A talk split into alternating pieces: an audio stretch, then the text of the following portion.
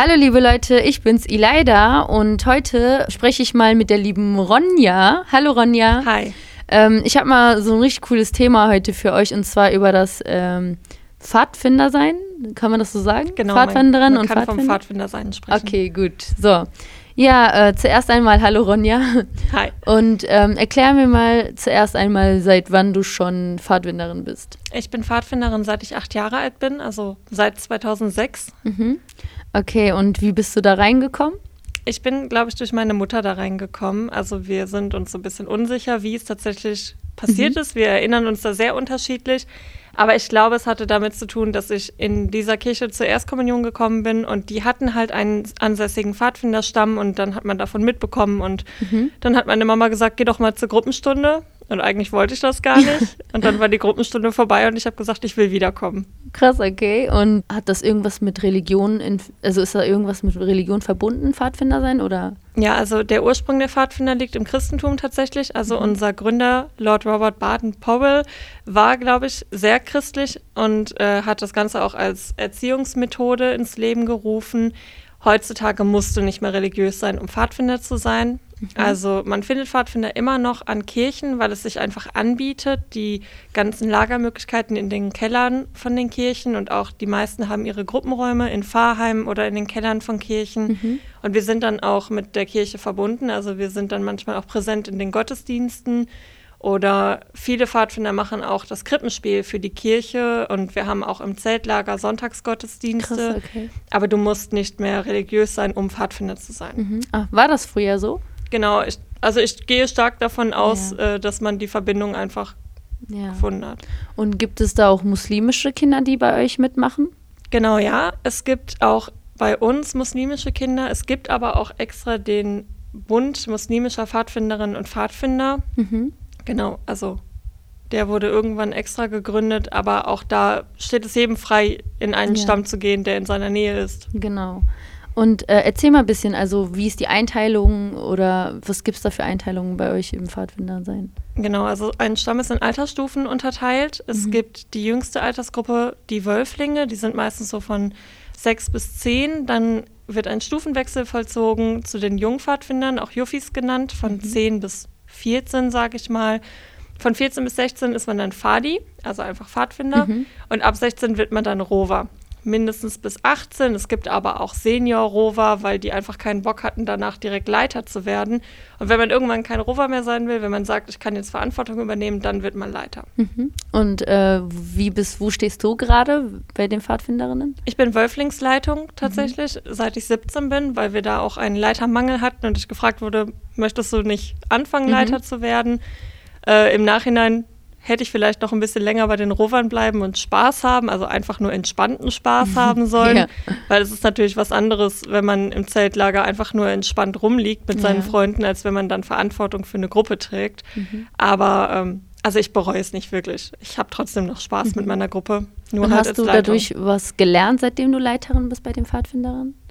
Auf jeden Fall. Also ich würde schon sagen, dass ich daran gewachsen bin, weil ich weiß noch in meinem ersten Zeltlager mit den Kindern, also ich habe mein Leiterversprechen, das Versprechen erkläre ich gleich noch. ah, äh, das ist ganz interessant, ja. das Leiterversprechen habe ich in einem Pfingstlager gemacht und war in diesem Pfingstlager zum ersten Mal wirklich für die Kinder verantwortlich.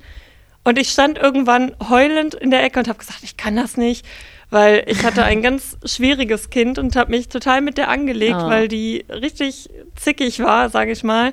Und ich habe echt gesagt, ich kann das nicht, ich kann für die keine Verantwortung tragen. Und dann ist meine alte Wölflingsleitung zu mir gekommen und hat gesagt, komm, beruhig dich mal, wir reden darüber. Und ähm, ja, die hat mir dann auch geholfen, mit dieser Krise klarzukommen. Oh, ja, gut. Und äh, erzähl mal ein bisschen mehr von diesem Versprechen, was du da gerade meint. Genau, also es gibt das Versprechen, es gibt, ähm, also das Versprechen ist praktisch, dass man sich auf die Ideale der Pfadfinderbewegung beruft und sich die bewusst macht. Und das ist praktisch so ein feierlicher Akt. Ähm, das erste Versprechen, das man ablegt, ist das Wölflingsversprechen und damit wird man richtig offiziell zum Pfadfinder. Das wird meistens nach einer Eingewöhnungszeit gemacht, wenn man wirklich weiß, ich möchte dabei bleiben, ich möchte das machen. Ist das so was ähnliches wie so ein Eid eingeben? Ja, praktisch, Also- genau. Also du machst eigentlich ursprünglich drei Versprechen. Einmal vor Gott, einmal vor der Gruppe und einmal Krass. vor dir selber. Ähm, das war auch früher festgelegt, was genau man gesagt hat. Mittlerweile darfst du dir aber selber überlegen, was du sagst. Bei den Wölflingen wird es dann natürlich kein so Ja, richtig qualitatives Versprechen. Ich glaube, ich habe damals versprochen, dass ich die Umwelt nicht verschmutzen Oh. möchte und dass ich allen Menschen helfen möchte, wenn es mir möglich ist. So. Und äh, wenn man das dann vergleicht, andere Stämme machen das bei jedem Stufenwechsel, um das zu besiegeln. Wir haben das eine ganze Zeit lang nur zum Wölfling und nur zum Leitereintritt gemacht. Aber wir sind vor ein paar Jahren mit einem anderen Stamm fusioniert und seitdem machen wir das auch bei jeder Stufe. Muss man dann immer wieder neue Sachen versprechen oder wie ist das? Ich glaube, das ist dir einfach selber überlassen. Also ich weiß noch, dass mein Versprechen, als ich Rover wurde, eine Seite lang war. Krass. Okay. Und du kannst halt auch einfach dein Versprechen erneuern. Also du kannst einfach sagen, ich möchte mich daran erinnern, was ich versprochen habe. Ich möchte das erneuern und nochmal versprechen. Oder du denkst, ich habe jetzt ganz andere Werte, ich habe ganz andere Vorstellungen. Ich möchte jetzt was anderes versprechen. Und äh, eine persönliche Frage, falls du die beantworten möchtest oder nicht, aber hast du immer deine Versprechen gehalten oder wie war das? Dazu müsste ich mich jetzt erinnern, was genau ich versprochen habe. Ähm, was man sagen kann, ich glaube, wenn man an Pfadfinder denkt oder wenn man schon mal von Pfadfindern gehört hat, dann denkt man an diesen Spruch, jeden Tag eine gute Tat. Und das ist nicht einzuhalten. Also nicht so richtig. Klar, es zählt auch Kleinigkeiten zu den guten Taten. Ja. Aber also das war halt eine Sache, die unser Gründer irgendwann mal gesagt hat, jeden Tag eine gute Tat. Und mittlerweile ist das abgewandelt zu versucht, die Welt ein bisschen besser zu verlassen, als ihr sie Ja, vorgefunden genau. habt. Das ist so ein bisschen besser, glaube ich. Und nicht das, so Druck. Genau, das hat mich sehr inspiriert eigentlich, weil ich denke mir, wir haben nicht, wir haben nicht die Macht, die ganze Welt zu verändern. Genau. Wir haben nicht die Macht, jedes Problem zu ändern, aber wir können klein anfangen und wir können kleine Verbesserungen vornehmen und das versuche ich schon. Und das habe ich damals auch in mein Versprechen aufgenommen. Und ich habe noch ganz viele andere Sachen versprochen, dass ich für meine Gruppenkinder da sein will und so. Und Ja. ich glaube, das habe ich schon eingehalten, ja. Und wie ist das so in den Gruppen? Habt ihr dann verschiedene Projekte, die ihr durchführt oder gute Taten tut? Oder was, was macht man denn so bei den verschiedenen Gruppierungen? Also das ist eigentlich ganz frei wählbar. Wir fragen die Kinder am Anfang des Jahres immer, was möchtet ihr dieses Jahr machen? Je älter die Altersstufe ist, desto besser wird der Jahresplan. Ja. Die Wölflinge sitzen da immer so, ähm, keine Ahnung. Und dann darfst du dir natürlich was überlegen. Ähm, jetzt mit Corona ist es natürlich super schwierig, Ja. aber vor Corona, wir haben ganz viele Sachen gemacht. Also die Pfadfinder verbindet man ja immer mit der Natur. Ja, ich denke eigentlich. immer, ihr seid nur da und äh, Ja, ähm, Wie- wir haben also zum das Glück ist jetzt Wald richtig- vor der Tür, aber das ist jetzt richtig banal, ne? Aber äh, stimmt das, dass ihr zum Beispiel so Sachen lernt, damit ihr ähm, im Freien auskommen könnt? Weißt du, was ich meine? Ich glaube, das kommt auch ganz groß auf den Stamm an, tatsächlich. Ich sage jetzt mal, ich kann mich nicht nach Norden ausrichten anhand des Sonnenstandes Ja. oder so. Ich kenne aber auch Pfadfinder, die das können, tatsächlich. Also Okay. es liegt wirklich daran, was dein Stamm für Schwerpunkte legt. Und ich fürchte, das kann ich meinen Gruppenkindern dann auch nicht beibringen, was ich selber nicht kann, ist ja, Ja. klar. Was ich aber sagen kann, das amerikanische Klischee ist ja eigentlich Kekse verkaufen. Genau, das wollte ich auch gerade fragen. Genau, Oder alle- ob du Feuer legen kannst draußen im Freien.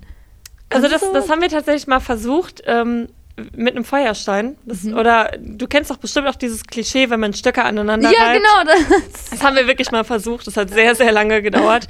Aber ähm, ich kann halt sagen, wir verkaufen keine Kekse. Oh, schade. Außer vielleicht mal am Weihnachtsbaumverkauf oder so, wenn jemand sich die Mühe gemacht hat, Kekse zu backen. Und ähm, das Pfadfinder-Klischee ist ja auch, du kriegst für jede Errungenschaft, für jede Ja, das Alles, was auch du fragen, gelernt ob die hast, irgendwie so ein Banner. Abzeichen bekommt. So, und ähm, wir, kriegen, wir kriegen die Abzeichen für die Aktionen, die wir gemacht haben. Also für jedes Zeltlager gibt es einen Aufnäher. Für jede Aktion, an der wir teilgenommen haben, gibt es einen Aufnäher. Man kann bei mir jetzt auch sehen, Ja, ich sehe voll cool deine Ähm, Abzeichen auf, deinem, auf deiner Jacke. das hier ist zum Beispiel das Abzeichen nur für den Stamm, dass man erkennt, bei welchem Stamm du bist. Oder das hier sind halt, das nennt sich Lilie, das Pfadfinderzeichen. Und das Blaue steht halt für die Jungpfadfinder, das Grüne für die Pfadfinder, das Rote für die Rover und das Gelbe für die Leiter. Krass, also das okay. markiert dann, welche Altersstufe du im Moment beiwohnst. Kann man die abmachen? Ja, die sind alle aufgenäht von meinem Papa. Hm, okay, cool. Und ähm, genau, da sammelst du halt. Meine ist mittlerweile ziemlich voll. Es gibt auch welche, die schon auf dem Rücken tragen, aber das habe ich bisher vermieden, weil ich finde, da kannst du die nicht sehen. Das Ja. finde ich doof, weil ich mag diese Aufnähersammlung tatsächlich sehr. Aber Da ist man so stolz auf sich, wie mehr das ist, desto mehr Erfolge hattest du quasi, weißt du? Ja, ich merke das auch immer mehr, wenn ich meine Kluft, so heißt das ganze Hemd, äh, wenn ich meine Kluft und mein Halstuch trage, auch das Halstuch markiert, welche Altersstufe ich beiwohne, und da gibt es auch ganz viele, dann fühle ich mich irgendwie anders.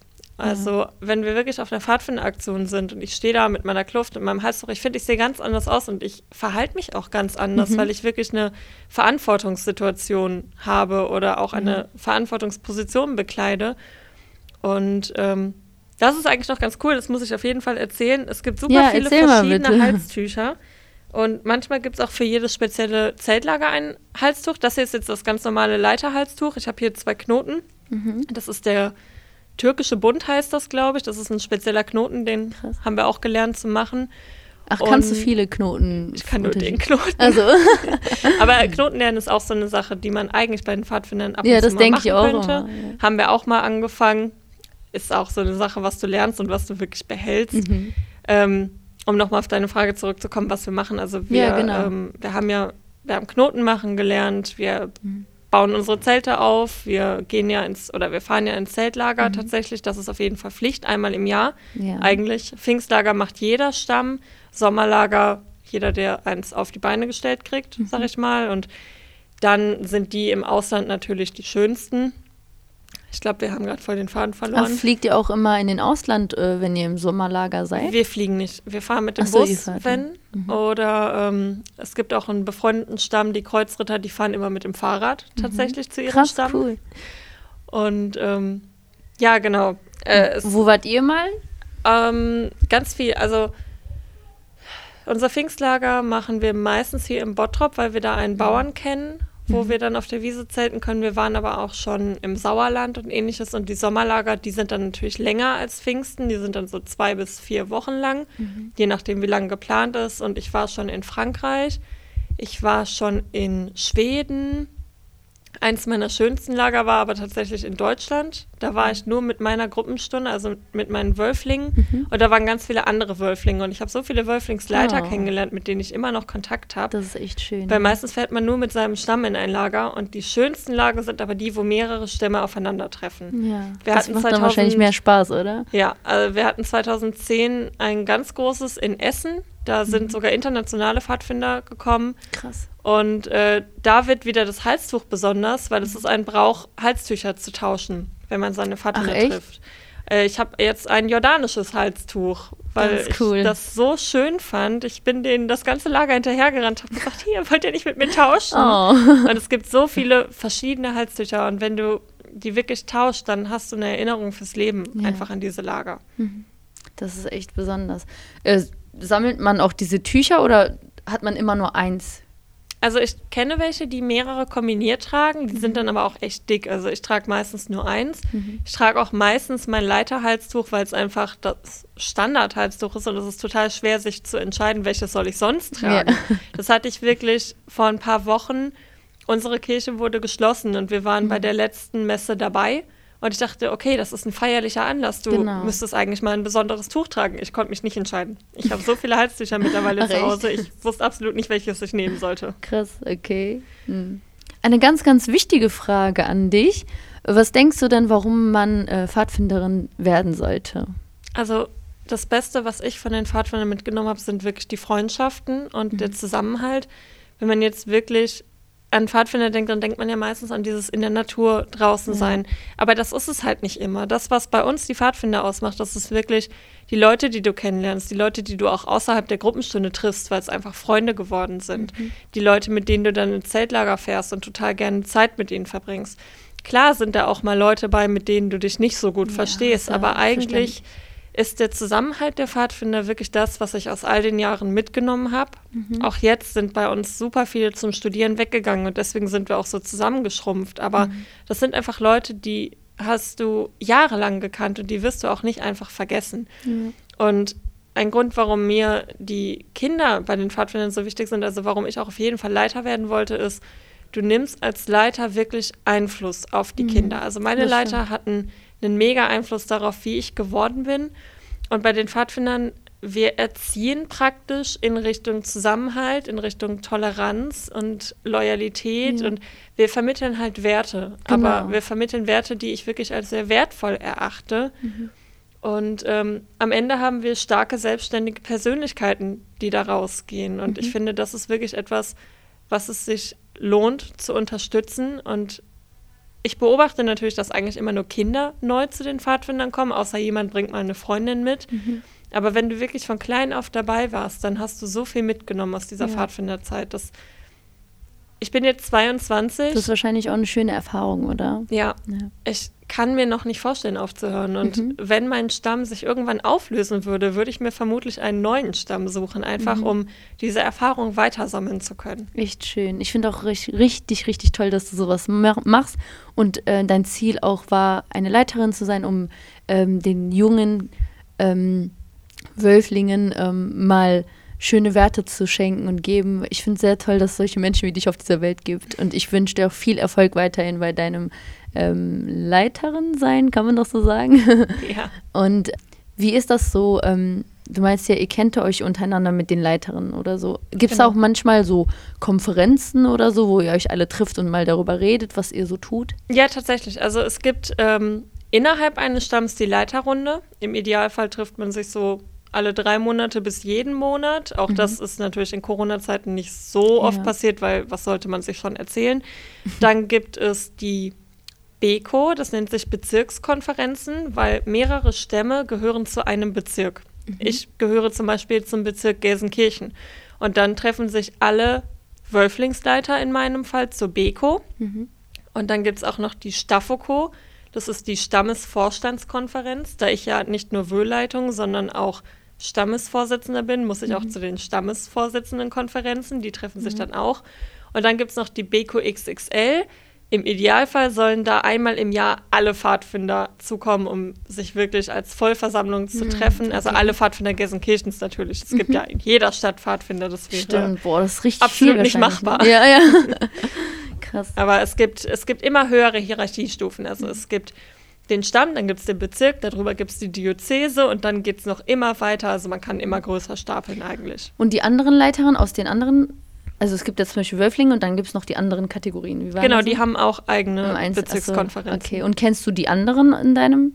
Nicht in so deinem? gut, Aha. weil ich die natürlich nicht jedes Mal treffe, aber man muss halt überlegen, die meisten Leiter, die waren auch Kind, als ich Kind war. Genau. Die waren Wölfling, während ich Wölfling war. Und die meisten hat man dann tatsächlich in diesen ganzen stammesübergreifenden Lagern schon getroffen und im Idealfall Freundschaften geschlossen und dann sieht man ja. die und weiß genau, die kenne ich schon lange. Mhm. Und mit denen kann man sich dann auch unterhalten.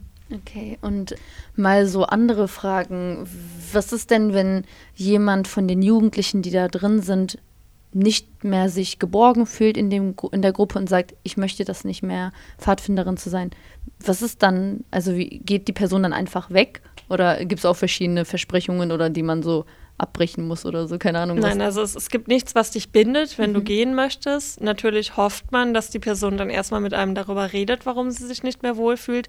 Aber es kann ja auch einfach ein Stressfaktor äh, sein. Ja. Zum Beispiel, wie gesagt, sind bei uns einige wegen des Studiums dann weggezogen und dann ist es ja klar, dass die nicht mehr wöchentlich zur Gruppenstunde kommen können. Ja. Und dann hofft man halt einfach, dass die den Kontakt zu ihren Freunden in der Gruppe halten, dass die vielleicht auch mal vorbeigucken, wenn sie wieder zurück sind. Aber natürlich können wir nicht sagen, du bist Pfadfinder und du bleibst jetzt hier. Für immer und ewig. Genau. ja, krass, okay. Und gab es mal irgendwelche Komplikationen bei euch äh, in der Gruppe? Und wie handelt ihr das dann aus? Was bei uns halt gerade ein ganz großes Problem ist, ähm, mein Stamm ist der letzte auf der Kanalseite in Gelsenkirchen. Alle anderen Stämme sind auf der anderen Seite von Gelsenkirchen, also vom Kanal. Mhm. Und ähm, die Stämme auf der anderen Seite vom Kanal, die haben überhaupt keine Probleme mit Mitgliederzahlen. Die haben tatsächlich Wartelisten und so. Und wir werden immer kleiner. Und ich frage mich langsam, was soll ich tun, damit zu uns wieder woran, mehr Kinder kommen? Woran liegt es, ja. Weil wenn wir weniger Kinder haben, dann haben wir auch weniger Nachwuchs und dann wird die Leiterrunde auch irgendwann zerfallen. Weil ja, man bleibt ja nicht Pfadfinder, bis man 70 ist mein Mitleiter, der mit mir zusammen die Wölflinge leitet, der ist jetzt, glaube ich, 35, mhm. 36, ich bin mir gerade nicht sicher. Und der hat auch gesagt, der wird in den nächsten zwei Jahren aufhören. Mhm. Und wir sind alle so um die 22, 23 und wissen gar nicht, wie wir das ohne ihn gebacken kriegen mhm. sollen. Dann hat jetzt jemand Jura studiert, der wird auch irgendwann raus sein, weil er so beschäftigt ist. Ich bin mhm. jetzt im Studium. Eigentlich sind wir alle im Studium und haben echt Angst, dass wir ja. irgendwann das Ganze nicht mehr stemmen können, weil wir immer und immer weniger werden. Und ja, das, das ist das schade. größte Problem mhm. eigentlich bei uns. Und wenn wir dann nicht neue Mitglieder kriegen, dann weiß ich noch nicht, wohin das läuft. Er war die letzten Jahre der Stammesvorsitzende, bevor ich das übernommen habe, mhm. tatsächlich, weil er halt auch da gesagt hat, ich mache das kein Jahr weiter. Mhm. Und ähm, er hat das halt gemacht, damit wir lernen, ohne ihn klarzukommen, praktisch. Ja. Das heißt, äh, wenn er weg ist, dann ist er mit den meisten Erfahrungen weg. Und ja. entweder haben wir bis dahin gelernt, selbst zu planen, oder wir müssen es dann ganz schnell lernen. Schade, ja. Also da wünsche ich dir noch viel Erfolg. Danke. Ich habe aber, du bist so ein toller Mensch, ich glaube, du kriegst das hin. Und ich, allein, dass ich nicht mal dich so persönlich kenne, gibst du so ein Selbstbewusstsein, dass ich mir denke, du weißt, was für eine Verantwortung du hast und du willst das so sehr, dass du das beibehalten wirst und du wirst deine ganze Kraft und Energie da reinstecken, damit das nicht zerbricht. Weißt du, was ich meine? Ich möchte einfach, dass die Kinder, die jetzt bei uns Wölfling sind, die gleichen tollen Erfahrungen machen können, ja. die ich gemacht habe, als ich Wölfling war und dann weitergegangen bin. Das ist echt süß, wie du denkst. Und ich hoffe, das bleibt auch so. Und wie denkst du, wie man da vorangehen kann? Sollen, hast du mal überlegt, irgendwelche Zettel in der Stadt zu verteilen oder ähm, weiß ich nicht, irgendwas in der Zeitung äh, reinzuschreiben, damit mehr Kinder irgendwie mitmachen? Also ich habe schon darüber nachgedacht, sowas in den Schulen aufzuhängen. Ja, stimmt, in der Schule, ja. Genau, aber ähm, das Problem ist halt, klar, dann kriegen wir neue Wölflinge, aber wir haben noch lange niemanden, der die neue stimmt. Leiterposition Oben vertreten braucht kann. die Leute, ja. Und das ist halt echt ein Problem, weil überzeugt mal erwachsene Menschen mhm. davon, dass sie sich jetzt plötzlich der Jugendarbeit anschließen mhm. und dann ausgerechnet den Pfadfindern und dann ja, ausgerechnet Und die haben ja auch keine Erfahrung oder so, ich weiß nicht. Das wäre natürlich nicht das Problem. Wir haben auch Leute, die zu den Rovern neu kommen, weil Ach, sie okay. von Freunden mitgebracht werden. Aber dadurch, dass wir jetzt so ein kleiner Stamm sind, können wir auch nicht mehr die großen, tollen Aktionen bieten wie die anderen Stämme, die noch mhm. 40 Mitglieder plus haben. Nein, 40 ist zu wenig. ja. Aber ähm, das ist so eine Teufelsspirale. Je mhm. kleiner wir werden, desto weniger können wir bieten und desto ja. weniger Leute wollen zu uns und umso kleiner werden wir. Und was ist, wenn ihr, wenn du zum Beispiel in deiner Konferenz dein Problem ansprichst, vielleicht kommt ja von woanders jemand zu euch als Not oder so. Weißt du, ähm, was ich meine? Also da glaube ich nicht dran, weil es ist eine Loyalität, die man seinem Stamm gegenüber Ach so, ja, verbindet. man verlässt den eigenen Stamm. Genau. Nicht, ja. Also ich hatte auch mal einen Moment, wo ich darüber nachgedacht habe, meinen Stamm zu verlassen, weil ja. ich wirklich das Gefühl hatte, wir kriegen nichts gebacken. Mhm. Und ich konnte nicht. Ich konnte nicht einfach woanders hingehen, weil mhm. das ist einfach eine Loyalität. Ich bin da seit, oh Gott, jetzt muss ich rechnen, 14 Jahren mhm. und ähm, ich konnte nicht einfach aufhören. Ja. Das ist, glaube ich, wie du meinst, eine Loyalität. Man lässt jetzt auch die Wölflinge nicht einfach im Stich. Genau, ja. genau, das auch. Das ist schon wichtig. Ja, ich hoffe, ihr findet da irgendeine Lösung, ähm, weil das wäre echt schade, wenn das äh, sich auflösen würde. Äh, Ronja, mhm. ich habe noch eine wichtige Frage an dich. Ich wohne ja in Bottrop und ich frage mich jetzt gerade, ich habe mich nie damit beschäftigt oder ich habe noch nie gegoogelt oder so, aber gibt es auch Pfadfinder in Bottrop? Ja, gibt es. Also ähm, die kenne ich nicht persönlich, weil sie nicht zu dem Bezirk Gelsenkirchen gehören. Ja. Aber ich weiß von mindestens drei Stämmen, die es gibt. Zum Beispiel bei St. Pius, das weiß ich. Die heißen, mhm. glaube ich, Philipp Neri oder ähnlich. Ich bin mir nicht ganz sicher, aber ich weiß, dass okay. es in St. Pius Pfadfinder gibt, die auch noch aktiv sind. Mhm. Da ist nämlich der kleine Bruder von einer Freundin. Und ähm, Genau. Bottrop mhm. hat auf jeden Fall noch Pfadfinder. Krass. Und ist das auch so ein, klein, so ein kleiner Kreis wie bei euch in Gelsenkirchen oder sind die aktiver und größer? Das weiß ich ehrlich gesagt mhm. nicht. Ähm, also der Stamm an sich ist, glaube ich, größer als jetzt mein Stamm, mhm. aber der Kreis Bottrop, ich weiß nicht, zu welchem Bezirk der gehört. Ich hatte okay. eigentlich immer nur mit dem Bezirk Gelsenkirchen zu tun. Mhm. Und gibt es wirklich in jeder Stadt Pfad Pfadfindern oder in Kleinstädten vielleicht gar nicht? Also ich glaube in Kleinstädten vielleicht nicht. Mhm. Ähm, ich bin mir ziemlich sicher, dass es sehr, sehr viele Pfadfinder noch verteilt gibt, wo man jetzt gar nicht mhm. so sicher wäre.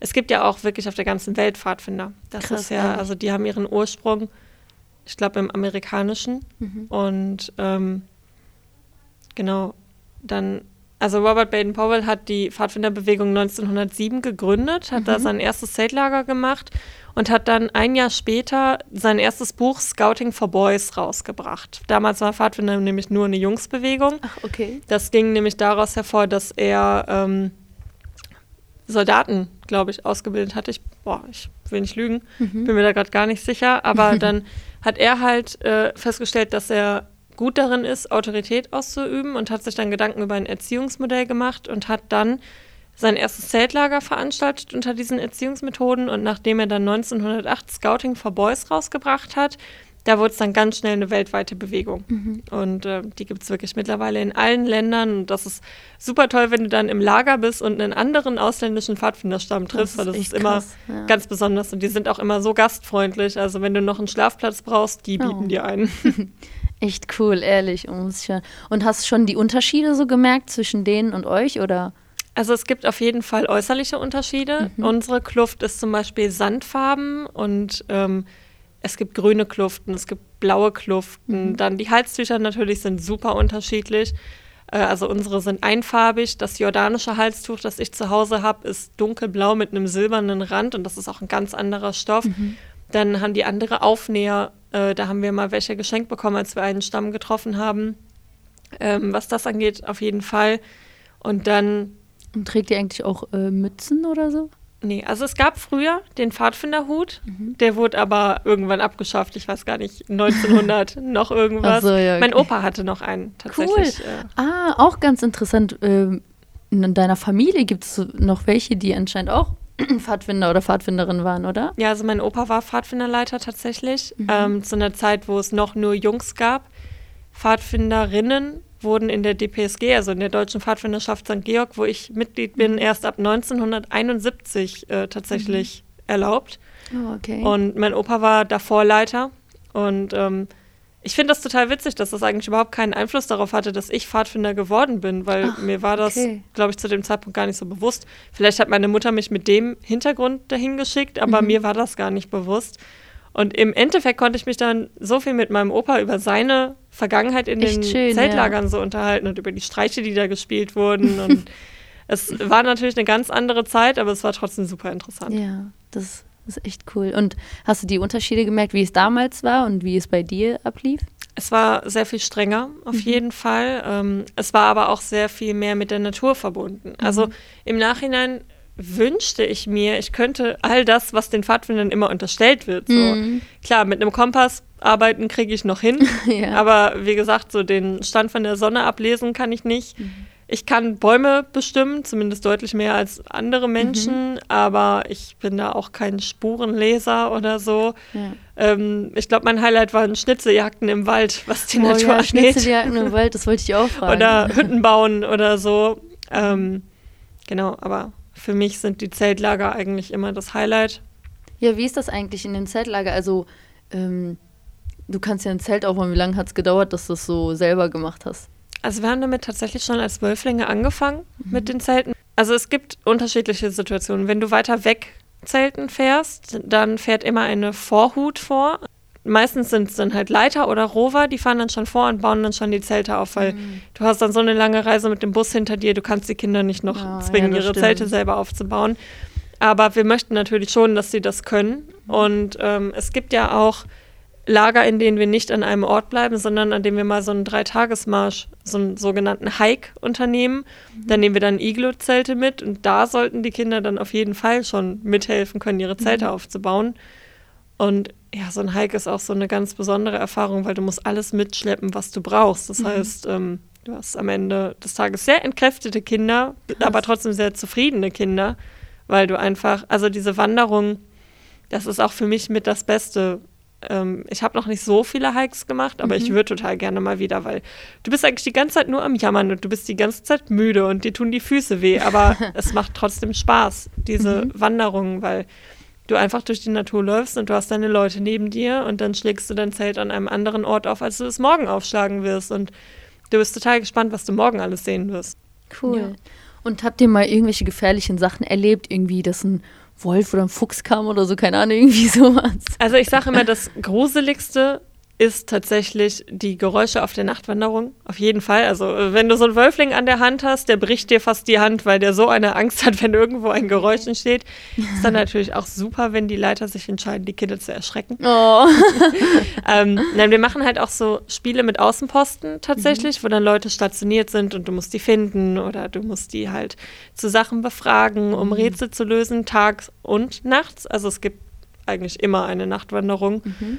Und äh, wir hatten einmal in Bottrop die Situation, dass wir unterwegs waren und wir dann gewarnt wurden, dass Wildschweine unterwegs sind.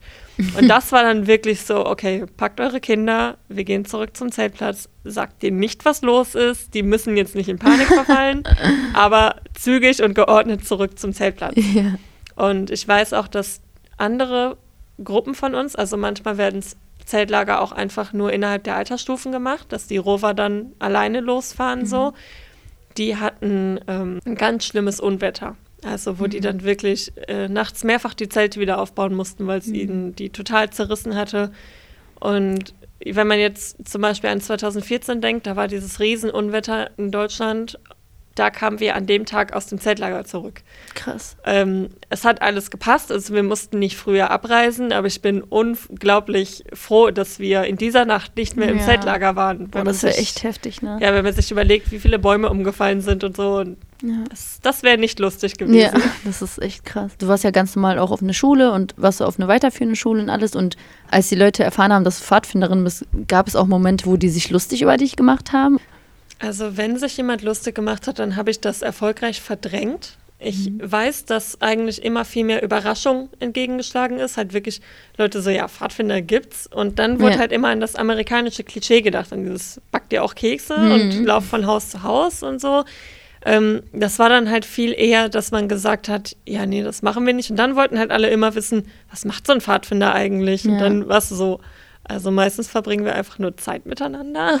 ähm, aber so richtig lustig gemacht, glaube ich nicht. Ja, gut. Also, wie gesagt, wenn, dann habe ich es verdrängt, weil es mir einfach egal war, weil ich froh war, dabei zu sein. Ja, weil das ist etwas, wofür man stolz sein könnte. Ja, die ja. meisten haben halt auch einfach gesagt, das ist ein besonderes Hobby, das ist ein interessantes Hobby, Find das macht auch. nicht jeder. Okay, ähm, dann hast du alle meine Fragen beantwortet, liebe Ronja. Danke nochmal, dass du die Zeit genommen hast. Ja, gerne. Und ja, ähm, wenn ihr noch irgendwelche Fragen habt, dann schreibt uns ähm, auf unserer Salon 5 Seite auf Instagram. Und ich hoffe, der Podcast hat euch gefallen und euch ein bisschen amüsiert. Und ja, ich wünsche euch noch einen schönen Tag. Tschüss. Ciao.